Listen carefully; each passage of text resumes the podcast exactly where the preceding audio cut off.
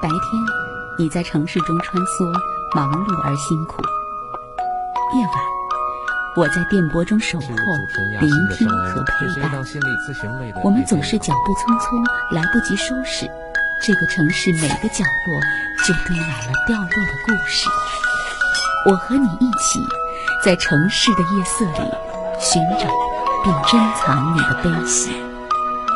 今晚，我和你。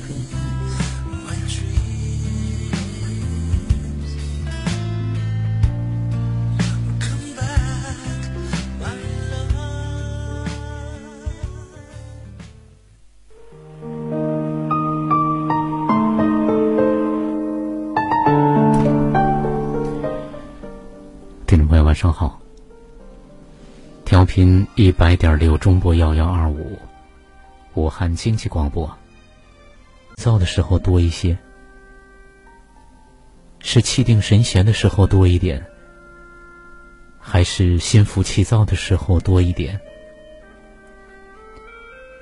总觉得每个人活着真的不是一件太容易的事情，因为属于闲散的时间。真正闲散的时间，真正放松的时间，我看了看周围，其实并没有人，太多的人是这个样子。所以，人到中年，我听到更多的朋友，在职场上的朋友都会说，盼望着早点退休。然后看着小家伙们在无忧无虑的玩耍，然后很多人羡慕说，人生其实。就是两头最甜，中间最苦。每一个脚步匆匆的朋友，其实都想着离苦得乐，也都想着把自己的心安顿好。这世界上有很多大大小小的事情需要去解决，祈祷着不要被这些大大小小的事情淹没我们就好。无论在那些大大小小的事情像海浪一样的袭来的时候。我们水落石出之后，还拥有磐石一般的自己，还在那里。所以，今晚我和你节目，给大家一个来倾吐自己心声的时间，在这个平台里，在这个夜空当中，有一位心理咨询师在这里等候各位朋友。不管您在武汉，还是在外地，不管您是通过什么手段。收听到的咱们这个节目，什么路径邂逅到今晚我和你节目？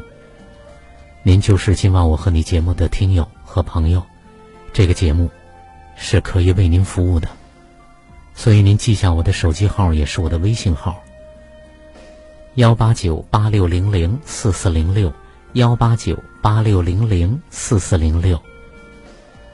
呃，在这里呢，大家加我微信的时候提醒一下。一定要把您的真实的姓名附送过来，我好备注。幺八九八六零零四四零六，幺八九八六零零四四零六。确实这段时间，呃，外地的朋友加我微信好友的很多，呃，真的让我觉得现在是拜现代科技之所赐，呃，我们的节目可以插上翅膀飞跃。也超越着咱们这个发射功率的不足的这个缺陷，然后可以通达到，只要您，比如说下载了蜻蜓 FM，下载了这个喜马拉雅、荔枝，还有我们这个掌上武汉等等这些 APP 的朋友都可以听得到，搜这个武汉经济广播，就可以收听到今晚我和你节目。呃，不管您在哪里。如果您需要参与今晚我和你节目，在微信里告诉我，在短信当中告知于我。就像今天这位朋友，他也是通过微信告诉我他内心的苦闷，于是我请他今天参与到咱们现场的交流当中。呃，大家记住呢，在亲亲这位朋友之前，记住我们的两个微信公众号。第一是我们节目的微信公众号，就是今晚。我和你，我们节目的名称，今晚我和你。那么还有一个呢，就是我们今晚我和你线下的团队的公众号，今晚，呃，雅欣心灵成长，雅欣心灵成长，高雅的雅，文雅的雅，雅欣心灵成长。呃，我们还是来请进今天打进电话的这位朋友，他已经等候多时，明天呢会对今天的这个电话个案做拓展和延伸。哎，你好。哎，雅欣老师你好。你好，你好，欢迎你。声音听得清楚吗？我的。啊，听得清楚，就是我有点小激动。啊，有点小激动啊。也有点小紧张。啊，带着带着激动和紧张参与吧。啊，嗯，嗯，那个，您是武汉的朋友？嗯，也可以算是，也可以不算是。啊，这怎么讲？嗯，因为我本人不是武汉人。啊。本人是哪里的？湖北襄阳。啊，襄阳的啊，咱们湖北省的哈，嗯。对。啊。因为很多年前上学的时候听你的节目，然后就知道了这个节目。后来去外地去了，去了有些年，然后回来你的节目也变了频道，然后也变了那个，然后在网上搜，慢慢然后才知道你这个节目。然后后来跟杨欣老师取得联系。啊哈哈哈，啊，谢谢你，呃，在武汉读书是吧？对。啊，然后呢，听到听过我的节目，也算是我们节目的听友。可能当时是在一零一八。对吧？在音乐台那时候还是文艺台，然后呢，我又到了长江台，一零一一零零点六。后来我又到了青少广播，现在又回到长江经济广播。呃，这节目也跟着我颠沛流离啊，但是一直都在。谢谢你们，谢谢你们又在网上把它搜出来了，是吧？我觉得这么多年还是觉得很亲切吧，虽然有些年没有。没有听到这个节目，因为毕竟在外地也收不到这个台，然后以前也没有这么网络这么发达，然后还可以在，嗯，比如说，嗯，珠穆朗玛啊，会在这些上面听到。嗯嗯。以前在外地都搜不到这个湖北的电台。嗯。您辗转了几次电台，你说的那个，嗯，我以前都不知道，我是后来回来又搜到了这个电台。啊。跟之前的电台是不一样，但是这个节目还是这个节目。嗯，谢谢谢谢。呃，亚欣还是当初的亚欣，当然也不是原来的亚欣了，是吧？啊，声音苍老了很多了，然后呢也老了，原来真的是亲切了啊，原来是青春年少，二十多岁主持这档节目，现在四十多岁了。嗯，也把把这个最最美好的年华送给这个节目了。真的非常感谢老亚欣老师一直做这个节目，因为有时候真的听一下，觉得内心就会嗯平静很多吧。也可以从别人的一些私密案例中，然后也有类似的自己的生活经历，也可以自己听了之后也对自己有一种提升呐，或者是对自己的人生有一种想法吧。谢谢谢谢，那个现在又重新回来，在武汉是吗？对。啊，家也在武汉了。可能过完今年要去要去另外一个地方吧。哎呦，过完今年又要走了。对。啊，行，呃，不管您走还是留，呃，这个节目还在这里，亚欣也会陪着您，陪着大家的。啊，所以今天打进电话呢，是想分享哪一块的事儿呢？有原生家庭的，还有现在的自己的婚姻状况的。哦，行。然后，可能有点多，也有点烂吧。啊，没关系，没关系。嗯。我觉得人活着很多时候看别人的问题和矛盾的时候，觉得看得很清楚。是。然后在自己的问题和矛盾中，就觉得像没有像看别人的问题和矛盾那样容易能理清楚、想明白，然后站出来、走出来。确实，所以我们古话说了哈。旁观者清，我们站在旁人的角度、旁边的角度、旁观者的角度呢，可能看一些问题会看得比较的清楚，对不对？呃，但是自己就是临世而迷，我们自己掉进去了，呃，可能有时候真的不识庐山真面目，因为我们就在这个深山里头迷路了，所以看不到，啊，没有一个抽身出来的角度。所以在这儿也，我刚才听说你春节之后又要离开武汉，觉得有点，还是有点可惜。因为我还在想呢，您要是能够在武汉的时候加入我们团队学习该多好。然后呢，无论您在哪里，我们就可以一辈子在一起，往内在多走一走。因为就像您说的，旁观者清，我就多说两句。因为在团队里，我们更多的是在陪，在慢慢的连接那个真正的旁观者，我们内在的那个生命本源。他了如指掌，但是同时他又是能抽身出来的，所以他会对我们的很多自己的内在境况是非常非常清晰的。啊，然后呢，我们会对自己看得比较的清楚，啊，所以你回到自己的原生家庭，回到自己的婚姻生活，你会发现说，其实有蛮多会让自己觉得很乱，对吧？有时候不一定看得很清楚，看别人说别人的东西可能都比较清楚，对不对？对。嗯，具体是什么情况呢？因为我从小我的父母比较重男轻女，然后也没有什么教育方式，自己也没有什么文化，所以教育子女的方式除了骂就是打。嗯。然后自己父母之间也相处的不和睦，整天也是吵架打架。哦。所以就是你从小是吗？从小家里面爸妈相处的并不融洽，他们之间呢经常吵，完了之后呢，他们对你们子女呢，第一是重男轻女，对吧？态度上啊，可能还有行为上啊，会给你造成很多，可能说起来就有很多很多的事儿。所以你刚才说到了有原生家庭，有这个现在的家庭，呃，你不用担心，呃，可以提供几个思路。第一呢，就是你可以专门聊你的原生家庭，也可以专门聊你的婚姻生活，也可以把两者放在一起聊，也不用担心担心时间。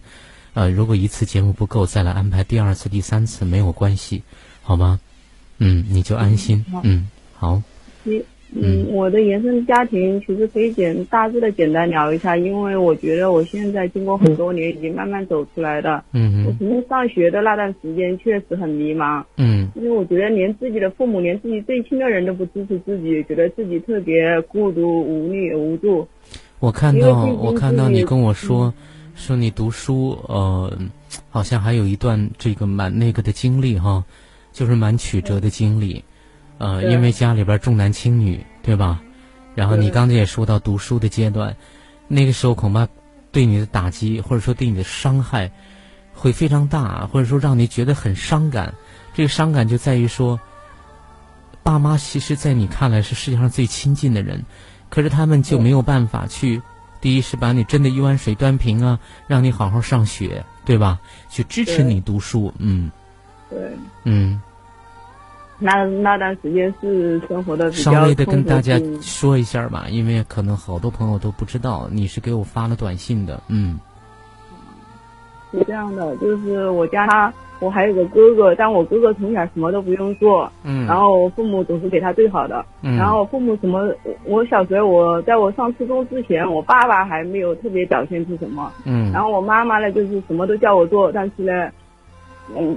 对我却很差，嗯哼，其实也有一些例子跟那雅欣老师讲了，我在这里再分享一下。嗯，就是说我妈妈呢，她那个人蛮做事很摸，又做不到什么事。嗯，她觉得自己有孩子了，就要安排自己的孩子做。我觉得这这对一个父母来说这样做其实蛮好的，从小培养孩子的独立能力，在这方面我还是蛮肯定他的。嗯，但是呢，但是孩子受伤了，比如说他叫我，呃。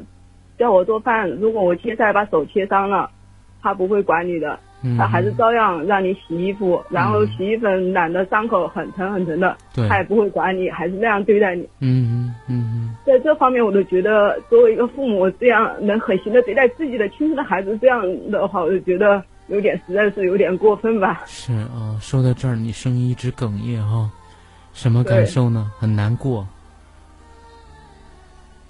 真的很难过，很难过哈，因为你举了两个例子，第一是切菜把手切了，很小哈，妈妈让你做菜，切菜让你做饭，把手不小心切了，他是不会管的，对吧？然后再就是切了手之后没有包扎，再去洗衣服，你别说用洗衣粉，你进到水里面就会特别疼，对吧？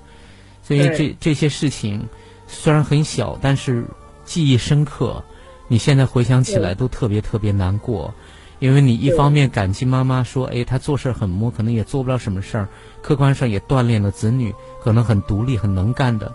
但是呢，回想起来，在事情层面培养了你们，可是很多父母，呃，这也是再说开一点，很多父母可能总是在刻意的培养孩子的独立，却忘了跟孩子真正的连接。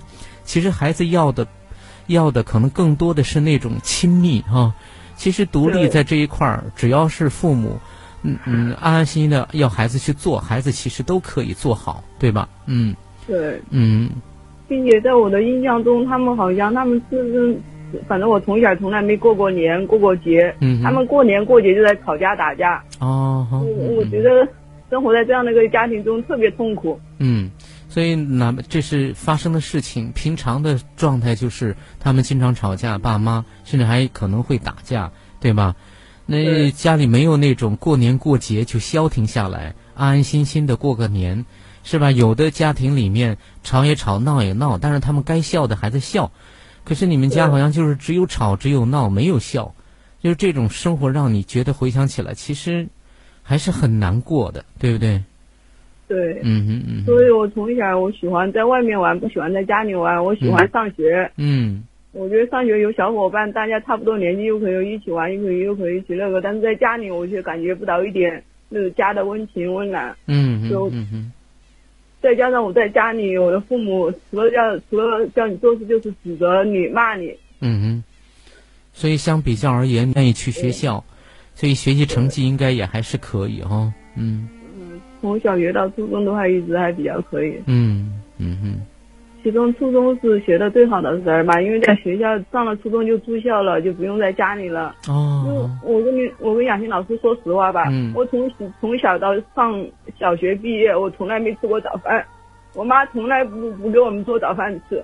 哦。她给她儿子给点钱，然后再就是我哥，然后买吃的，然后从来也不给我什么钱的。我从早我我从小到上小学毕业，从来没吃过早饭。我上初中。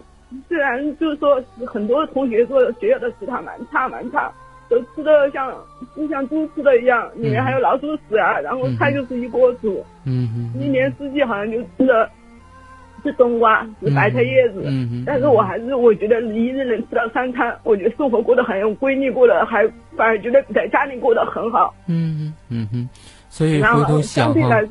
嗯，相对来说，初中这段时间是我，是我觉得一生中回忆起来还是过得比较幸福的时代。对对对，我知道。所以你告诉我，其实，呃，哪怕啊那个初中，呃，在因为住校嘛，吃啊住啊都其实都非常非常简陋，包括吃你刚刚说里面可能都有都是大锅饭，对吧？甚至那里面还有老鼠屎，可是哪怕吃的也是冬瓜呀白菜。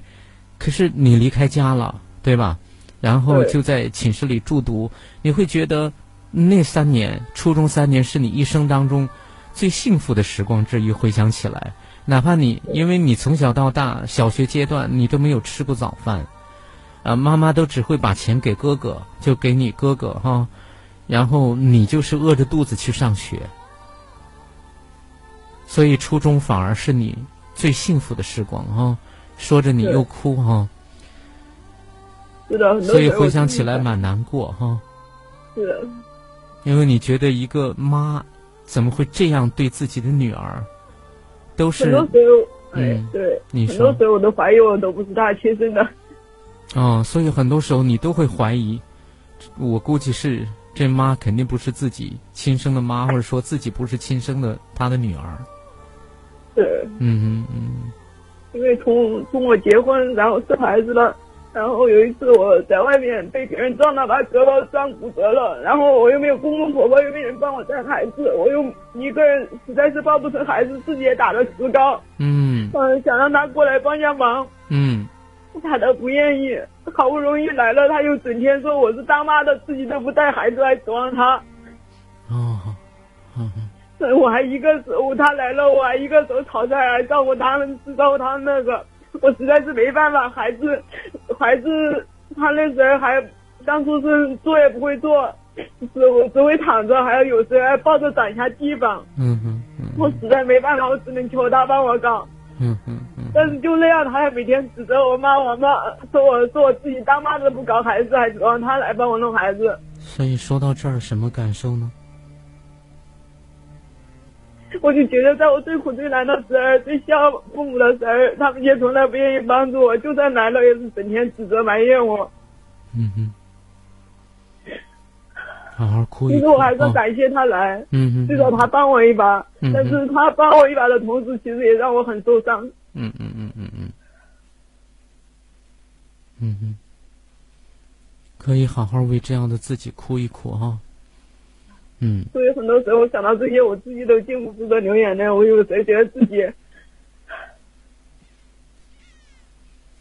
所以每次想到这些事情哈，你都会哭，因为你哪怕结婚生孩子了，因为出了车祸把你撞了，你是骨折，又到了医院去打了石膏，可是孩子真的你没有办法抱孩子，对吧？所以你就请妈妈过来帮一下忙。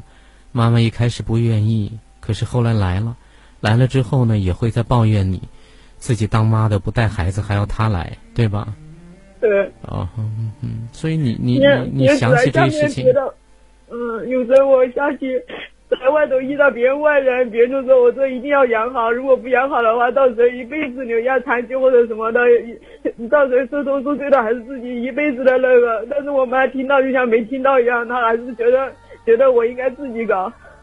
嗯哼嗯哼，嗯我有很是很多时候，我觉得我的父母连外人都，也许外人说的一句话，他也许没帮你什么，但是别人能说到你心里，让你觉得很暖心。但自己的父母从来不会说，即使做了还还经常指责埋怨你。嗯嗯嗯嗯，是，所以你你你会，其实你回头想，你还是蛮感激妈妈，因为毕竟她还来了，可是来了之后。呃，你并没有得到轻松，你很多时候你是一只手吊着石膏，一手还要炒菜、弄饭，还要弄给孩子、弄给妈妈吃，对吧？完了之后呢，呃，他可能更多的还是在嫌你，就是觉得你应该自己带，呃，你会觉得其实有时候怎么爸妈妈连外人都比不上，外人可能没有帮到你什么，可是他们看得到你辛苦，看到你不容易。可能就会去说一些很暖心的话，让你觉得特别特别温暖，而这些温暖的话语，你似乎从来都没有从父母那里得到过，对对吧？对。嗯嗯嗯。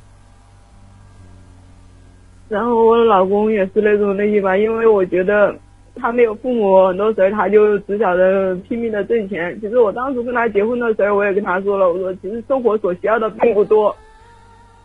嗯哼，哦，老公也是父母都不不在了的人是吧？对，其实很多时候我也能理解他比较辛苦吧，嗯，为了挣钱养家呀或者什么的，但是我就很多时候觉得他那样过于偏激，嗯哼，就是说偏激的只想到挣钱。他一年他因为他自己做事，他一年三百六十五天，除了他做的市场里面过过年要把门锁起来，他不去做事，其他情况下他从来没有节假日，也从来不休息，也从来不说，呃我再苦再累。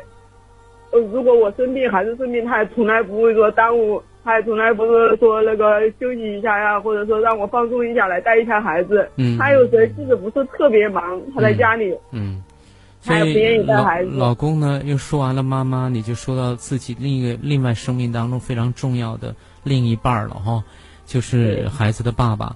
孩子爸爸父母很早就不在，对吧？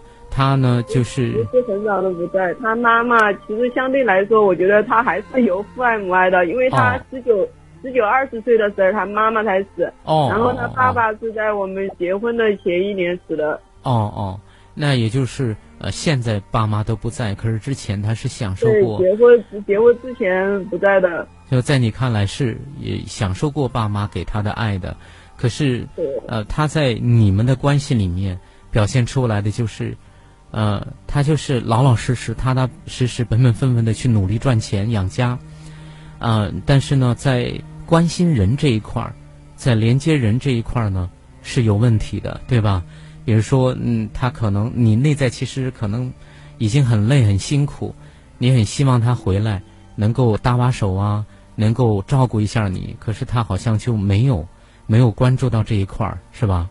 其实很多时候我也不是说希望他照顾我，啊，就是说在我特别特别累的时候，我想放松一下。嗯就是小孩似的很多时候是很可爱，嗯但是很多时候也很调皮。一个人长年累月的带，有时候也确实有累的时候。嗯哼，就是在我累烦的时候，我很想让他让我放松一下。嗯如果人长期在那种状态，在那种生活状态下，其实人就像一根一根弹簧一样，嗯你长期那样拉着，嗯你会慢慢失去弹性的，嗯哼，是不是是这样时间长的话，我可能就是心里的委屈啊和埋怨就比较多，是不是？累积时间长了，嗯哼，所以其实并不是要他额外的多关照你什么，而是在你真的很累、很辛苦，哪怕比如说生病的时候，你是希望他能搭把手的，对不对？这个要求在你看来一点都不过分，甚至最基本的需求，是不是？嗯我觉得一般人都做得到吧。嗯嗯，你觉得一一一般的人是做得到的，可是你老公是属于另一半的，对吧他？从来不这样想。嗯很多时候，我觉得我作为一个女人，我想找一个男人。有时候我累的时候，我也想靠一靠。但是我觉得我跟他在一起，就是在被被一逼一步步被逼上女汉子的路吧。嗯哼，嗯哼，嗯。所以，呃，你其实作为女人，再怎么独立，再怎么坚强，啊、找到另一半儿，并不是说要依赖他，更多的时候呢，在你想要依靠一下的时候呢，累到不行的时候，还真的想依靠一下，还能够给你肩膀，让你靠一靠，对吧？呃，不至于总是往女汉子的路上在狂奔，对不对？对，嗯嗯嗯。每晚十点，武汉经济广播，请在这里安坐，脱下一身繁重的奔波。今晚我和你，给你我最专业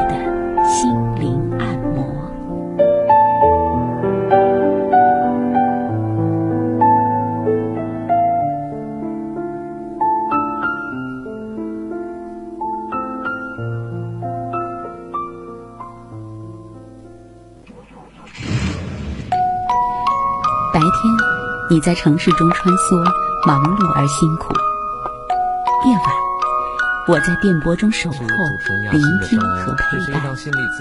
我们总是脚步匆匆，来不及收拾，这个城市每个角落就堆满了掉落的故事。我和你一起，在城市的夜色里寻找并珍藏你的悲喜。今晚，我和你。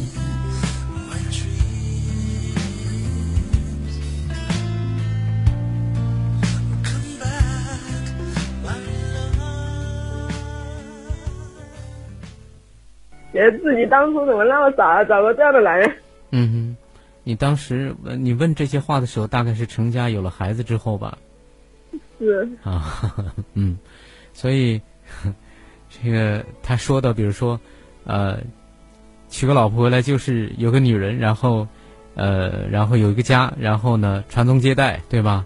再有呢就是呃年龄到了，别人结婚了，我就要结婚了，所以就找一个女人结婚，然后你就你就会越发生气，你去那你你你算什么呢？对吧？你你在他的世界里又当做什么了？所以你就没有办法，你真无话可说，对不对？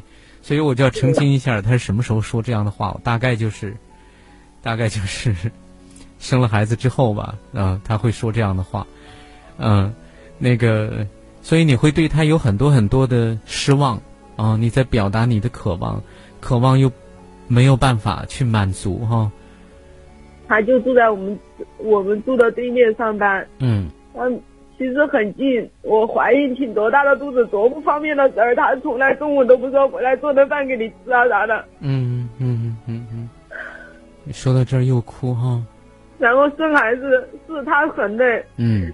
他他呼呼的睡他的觉，嗯，我自己阵痛无比，然后又我们又没有公公婆婆，爹妈也没过来，也没人管我，就算来了，我估计也懒得管我。嗯哼。我自己也没有经验，也不知道怎么生，自己在那阵痛无比也生不来，他就他就在那呼，他在那呼呼大睡。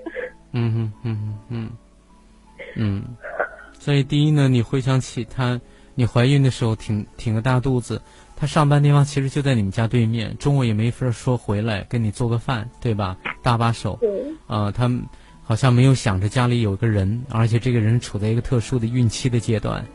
第二就是生了孩子，他可能就是你也承认他很累，可是，在那种特殊时候没办法同甘共苦一样的，总是你再累再辛苦，你都要起身去弄孩子，而他在旁边就呼呼大睡哈，嗯。所以我就很多时候我在想，一个老一个男人，他年轻的时候他什么都没有的时候，他特别希望能找一个跟他同甘共苦的女人。嗯。但是他找到了怎么样呢？别人能跟你同甘共苦，你却不能跟别人同甘共苦。嗯嗯嗯嗯。嗯。所以很多时候我在想，他现在还没钱，什么都没有的时候。嗯。就可以对一个女人这样，就算他有钱了，他又能怎么样呢？嗯。所以你似乎就第一是觉得。把一个男人看得很很透，很伤心了哈，就觉得他，呃，需要一个老婆的时候，那同甘共苦，跟他共度难关啊，他就找到了。找到之后呢，真的结了婚了，就把老婆扔一边了。现在还是没钱的，等到有钱了，那还不知道怎么地呢，对吧？对啊。嗯嗯嗯。再加上有时候说的话，很那个，我就觉得他，我很多时候都觉得他的人品。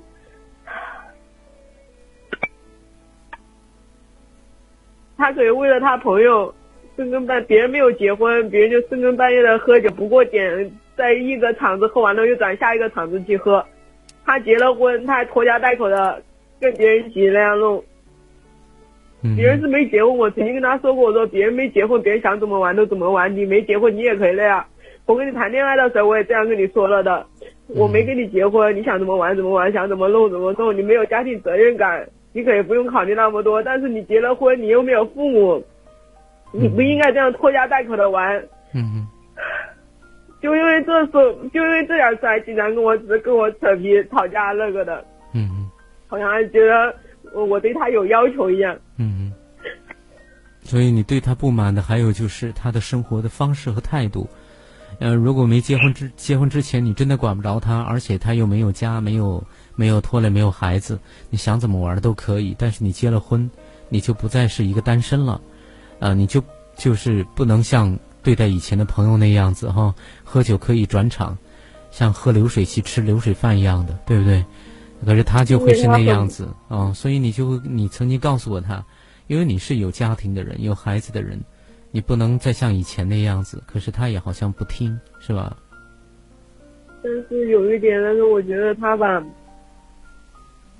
也不知道怎么说了，嗯我觉得他很不会说话吧。比如说我这样跟他说了，嗯，有几次之后，他可能心里自己也有想法了。但是如果他朋友再叫他出去，他竟然跟他朋友说是我不让他出去的，嗯哼，我所以我觉得他这样把两面都伤了，他既把他朋友也伤了，把我也伤了。在他朋友面前好像觉得我这个做老婆的对他管得太严，嗯，而在我这边我觉得。他首先把一遇到问题就把我抛出去了，他没有想到他自己应该承担的一部分责任，他自己来那个，自己作为父母，自己作为有家有室有那个有孩子的人，自己没有父母，自己好又没有节假日，好不容易有点时间了，自己应该嗯在家里承担一部分，做一点啥，说不能像你们那样。嗯，没有结婚又有父母帮衬，可能不能像你们那样那个。如果他这样跟他，如果真是他的朋友，他这样跟他的朋友讲，他朋友肯定能理解。他不是这样跟他他的朋友讲，还是说是我不让他去。嗯嗯。这样他一得罪他朋友对我有意见，我对他的朋友也有意见，弄得我们都在一起相处的不好。嗯嗯。所以也有时候他处理这些事事情的时候呢，他就是他。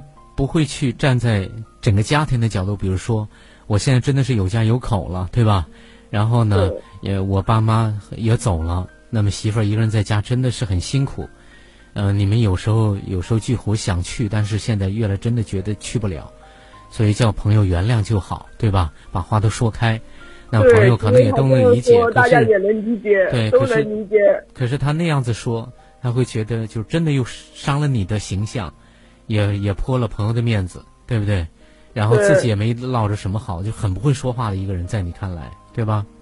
对，并且遇到什么问题和矛盾，除了逃避，嗯，除了逃避，除了伤人，好像也没别的处理方式。嗯，所以在你看来，除了逃避，除了伤人之外，好像没有别的解决办法。再就是沉默，对吧？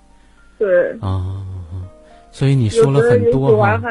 有时候有时候还有那种暴力倾向。他先是打自己，后来打别人。哦，所以发展到一定时候呢，他可能就会情绪一来，到最后控制不住的就是打自己，到后来就是打别人。打过你是吗？是啊。哦。孩子睡着了，他把他从那个床上拖起来，板板他哇哇叫。我真的觉得一个做父亲的人怎么能做出这样的？故意都说虎毒不食子。哦。我真的不知道一个男人可以做出这样的事来。嗯嗯嗯嗯。可能孩子有时候惊扰了他睡觉，都让我很意外，也想不通。对，可能孩子有时候惊扰他睡觉，就把他从床上拖起来，打一顿是吗？啊，不是孩子惊扰他睡觉，其实小孩一直都蛮乖，就是你一直也还比较没让我操什么心。哦，因为我刚才没有听清楚，你是边哭边说的哈，是什么呢？是因为我们俩之间有矛盾，但是肯定不能当着孩子，晚上给小孩哄睡着了，我就跟他谈。嗯，然后。他一点不舒服，他就跑去，他就跑到房间里面把孩子拖起来，床上板板的哇哇叫。后来他跟我说，把孩子拖起来什么？小孩在婴儿床里面睡，他就把他拖到这拖拖起来，往大床上板这板那板的，把他板醒，板的哇哇直哭。哦，呃，你说的就是把孩子在婴儿床上把他又弄醒，然后把他弄在大床上，对吧？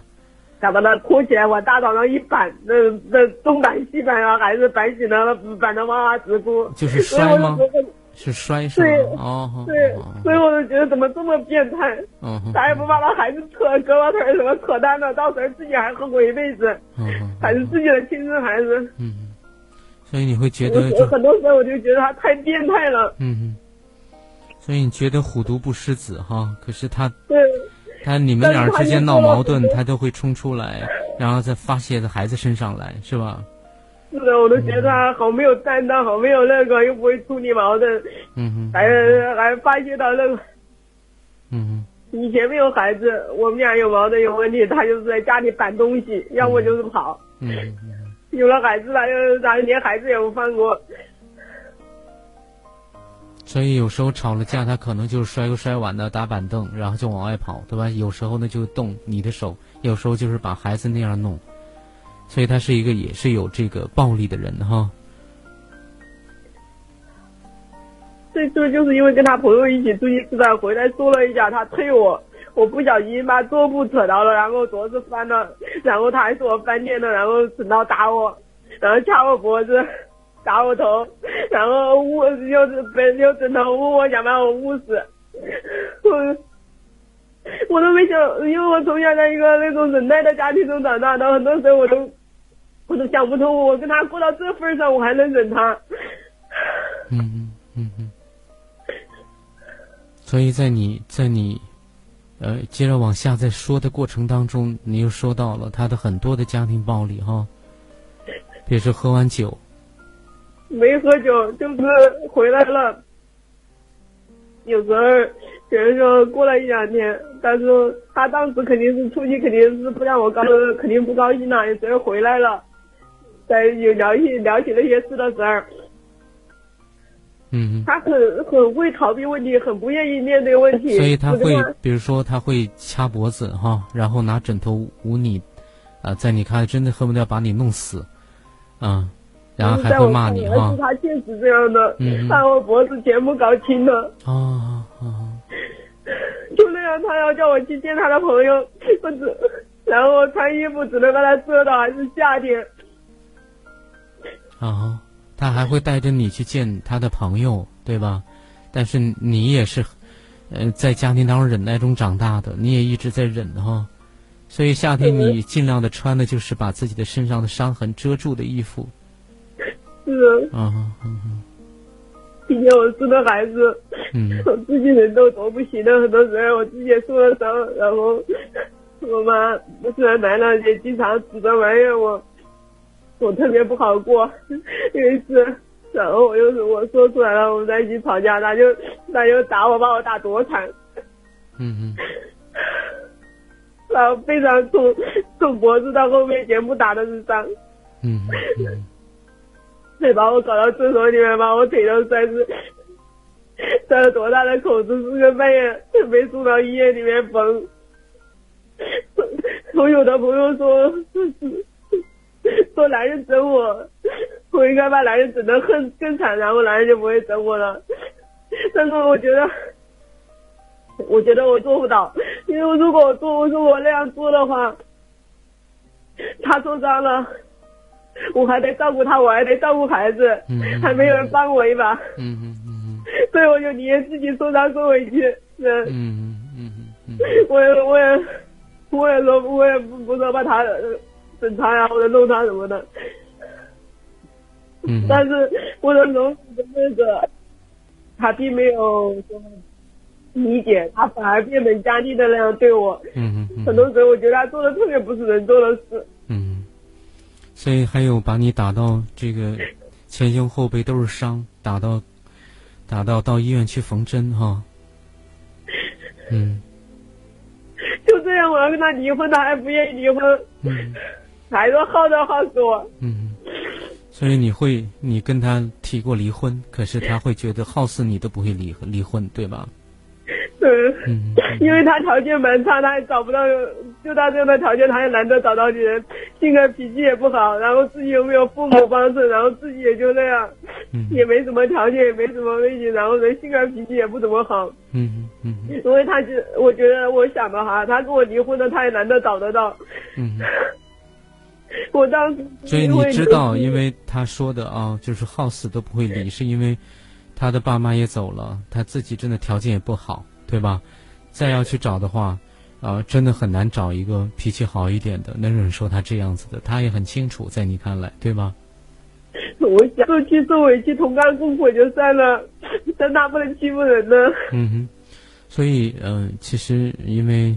从今天节目一开始啊，那我在看时间也并不太多，我也想跟你分享一下，因为我觉得，嗯，我真的不能说啊，这一切都是吸你吸引来的啊，因为我觉得这个真不是你吸引来的，是原生家庭慢慢的一直演变到现在必然出现的一个东西，所以我觉得这个真的身在其中的人都很受苦。尤其是你很很受苦，就像今天你一直说到现在都，从说妈妈哈，啊，然后这个切菜把手切开切破了，妈妈不理会啊，然后又去要你洗衣服，洗衣粉进到水里，然后切破了的手那是很疼的，到包括读书，啊，然后从小学，整个小学都没有吃过早饭。都是挨着饿，饿着肚子去上学。初中那么条件那么差，但是你能吃上一日三餐。回想起来，初中三年其实反而是你最快乐、最幸福的时光。哪怕吃的是白菜，哪怕吃的是，呃，这个饭里甚至都有老鼠屎，但是你觉得脱离了家，嗯，对你来说真的还是很轻松，相对来说很美好的时间。长大嫁人之后呢，又碰到这样的老公。于是这个总想着赚钱，很少在家里哈，在就是去当老公当爸爸，对朋友似乎总是两肋插刀，可是对妻子、对孩子，更多的时候就是累。回来之后，大概也就是像你说的，也不会去帮衬你你多少。然后在两人交交流的过程当中，呃，交流也不顺畅，弄得不对就会把他弄弄怒了。可能就会动手打你，然后那样去弄孩子，所以我非常非常能够理解你从头到尾哦，然后一直说这个说说到哭哈，呃，一直哭个不停，真的你是辛苦了，呃，甚至我觉得你老公真的也是一个，他也是个很苦命的人，也是一个在苦水里泡大，同时也不知道怎么去。怎么去管理自己的情绪？怎么样去善待自己和别人的人？我也有时候真的不得不承认说，我们每个人的起点真的不一样。有的起点在原生家庭里面，他会相对得到非常圆满的一些爱，然后相对来说来自内在的连接和尊重。那么我们的生命在这样的一个内在的营养滋润之下，呃，他们的生活身边无论是。娶回来的媳妇儿还是嫁给的人，都会从中真的会得到滋养。那有一部分就像你的老公还有你，真的在一起生活，互相折磨，这样的戏码就会特别多。倒也并不是说他有多坏，他不是一个十恶不赦的人啊。哪怕他有家暴，我们从道德的立场来讲，可以把他说的很差。但是我更愿意说，他真的是一个生命起点非常低的人。这个生命起点低到哪儿呢？第一是原生家庭没有给孩子真正的可能那种关爱、那种尊重。然后呢，如果不出所料的话，他的家庭里面爸爸妈妈大概沟通的模式里面就是沉默。就是一方可能会唠叨，另一方沉默，然后也会动手打人。杨欣老师，嗯，这点我打断一下，嗯，那个我虽然没有在他的也在他的父母家庭里面成长，但是就他描述的，我觉得他和他父母每天睡觉之前还聊聊天，说他父母之间相处的还比较融洽，所以我觉得他应该从小，如果说他没有父爱的，没有父爱母爱的话，那他弟弟妹妹更没有。他是十九二十岁，他妈死了，然后我们结婚之前他爸爸死了，那他弟弟妹妹还小一些，比他还小好多岁，小好几岁。那他父，那他如果说他，我觉得他还是应该有父父爱母爱的。嗯，我想，我想这个可能只是一方面吧。嗯，他他所不，他所跟你说的一定也绝肯定是存在的，但是那不是全貌。啊，我想那真的不是全貌。啊，我我想这个这个这个东西呢，尤其是在情绪的管理和陪伴上面，呃，他的爸妈大概是很少啊给给他们树立非常好的榜样的。呃，即使我下这样一个比较武断的一个判断，啊，我想呢，也是如果你老公听，那让老公也看一看，是不是有这样的情况啊发生过啊？因为我觉得。他父母每天啊，我再三再三再三跟你澄清一下，那个只是他看到的一部分，还有内在的一部分，所以我们并不在这儿是要说这一定发生过。我说的目的是提醒他去看一看他的情绪的陪伴和管理。啊，我们并不是说逝去人的不是，如果确实有这一块的东西需要他自己去看，即使没有这一块的东西。他的情绪的管理和陪伴是他最大的问题之一，懂我的意思吧？所以不用去为他辩解什么，我在这儿没有评判他。我说的是，我相信他是一个好人，并不是十恶不赦的坏人。我只是说，有的人生的起点真的是比较低的，这个低并不是低贱，而是说，相对很多的有一些家庭来讲。有的朋友的人生的原生家庭的起点，并不算高。我说的也是一个事实，是不是他们家那样，我也不敢妄下断言。我只是提醒，因为按照规律性的推断，有可能是这个样子。除了有说有笑的部分之外，可能也会出现情绪失控的状态。提醒他看一看。嗯，也许有的我们在成长的过程里面，这个说远了哈，就是比如说会选择性遗忘，比如会选择性的忽视，啊，我们会记住美好的，啊，不会去记住不好的，因为那些东西对内在伤害是挺大的。这当然我说远了，不一定你老公就是这种状况，至少你老公身上所体现出来的，啊，因为我觉得至少你老公所呈现出来的。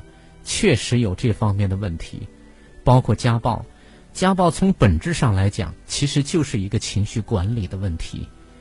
他的一个情绪管理的模式，正确的模式没有建立，所以才会当无法表达的时候，内在很多的情绪和感受无法表达的时候，就会用拳头来表达。当我们的舌头无法去表达的时候，就会用拳头。所以，呃，这个是需要。你老公真的要认真听的，也认真反思的看一看的，因为我觉得你活的是真的是蛮辛苦。那么这是第一部分，第二部分我要说的是，你对你老公其实也并不了解。比如说，男人的沉默并不代表逃避，男人很多时候的沉默只是他内在在运作，他的内在并不平静，他一直都在运作很多的事情，可能在运作的过程当中会左右为难，会进退失据，他可能会有很多很多的，但是他不会像女人想到什么就说什么，男人是想到什么不说什么，因为他只在内在去运作，运作好了他就会把决定告诉你，或者他只会通过行为来呈现，这是很多男人的特点。所以，沉默并不代表逃避。第二，逃避更多的时候是表明自己没有办法。所以，我们要看到一个没有办法的人。这个没有办法的人，那我们就要说两点：第一，丈夫是不是必须的什么事情都有办法？第二，就是没有办法的人，就像我们自己也没有办法的时候，是不是可以从没有办法的相同的这个共同点，去感受到一个人？其实都有力所不不能的地方，有擅长的地方，有自己不擅长的地方。所以，我觉得第一个跟你要澄清的就是，你老公的沉默并不代表逃避。第二，逃避并不是一个坏的、一个结论性的，然后我们就停止在对一个男人判断的一个一个一个结论性的方面，然后我们就不往前走。我刚才所说的逃避，是说他无能为力。一个无能为力的人，他的内在会发生什么？他的当时的感受会是什么？就像你无能为力一样，所有人在感受上面是一样的。所有人在同样的命题，比如说同样的无能为力的命题面前，我们的内在感受其实都是一样的。所以他是一个活生生的人，他并不是一个被标签贴了就不会变化的一个人，他不是一个僵化的人。我们需要去看到人。所以第二个呢，我要跟你澄清的就是。你老公的辛苦和累，并不因为他做的不好就不存在。我不是代替你老公说话，因为我觉得你说的这一切都是对的。我非常非常理解你的辛苦，包括你真的过的是非常的。